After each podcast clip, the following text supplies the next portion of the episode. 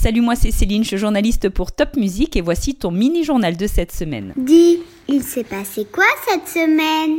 Voilà, ça fait déjà une semaine que tu fais l'école à la maison. J'espère que ça se passe bien et que tu suis le rythme. Depuis mardi midi, il y a aussi le confinement total du pays pendant au moins 15 jours. Sauver des vies, restez chez vous, a dit le gouvernement. Ça veut dire qu'il faut rester à la maison, ne pas sortir dans la rue, ne pas sortir dans les magasins, ne pas rendre visite à tes amis ou tes grands-parents. On a juste le droit de sortir pour aller acheter du pain, par exemple, ou pour aller à la pharmacie. Il faut remplir une attestation de déplacement à chaque fois qu'on sort de chez soi. Le but de ce confinement, c'est d'éviter de propager encore plus le coronavirus. Tu as dû entendre que les hôpitaux sont débordés.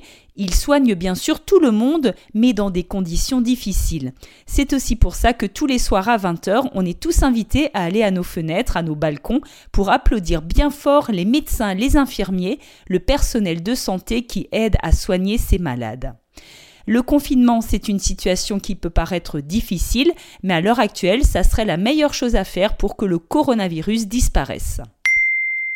Chez nos voisins allemands, le parc aquatique Rullentica est fermé bien sûr au public et Europa Park a aussi annoncé que la saison estivale ne débutera pas le 28 mars, mais sans doute après Pâques.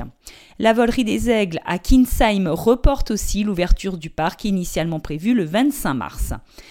Le Racing Club de Strasbourg a lui mis sur son site internet de belles choses pour occuper petits et grands pendant le confinement, des coloriages, des cahiers de vacances, des bricolages. Il faut aussi dire qu'avec ce confinement, il y a de beaux gestes de solidarité qui se mettent en place. Par exemple, des personnes qui font des courses pour des personnes âgées.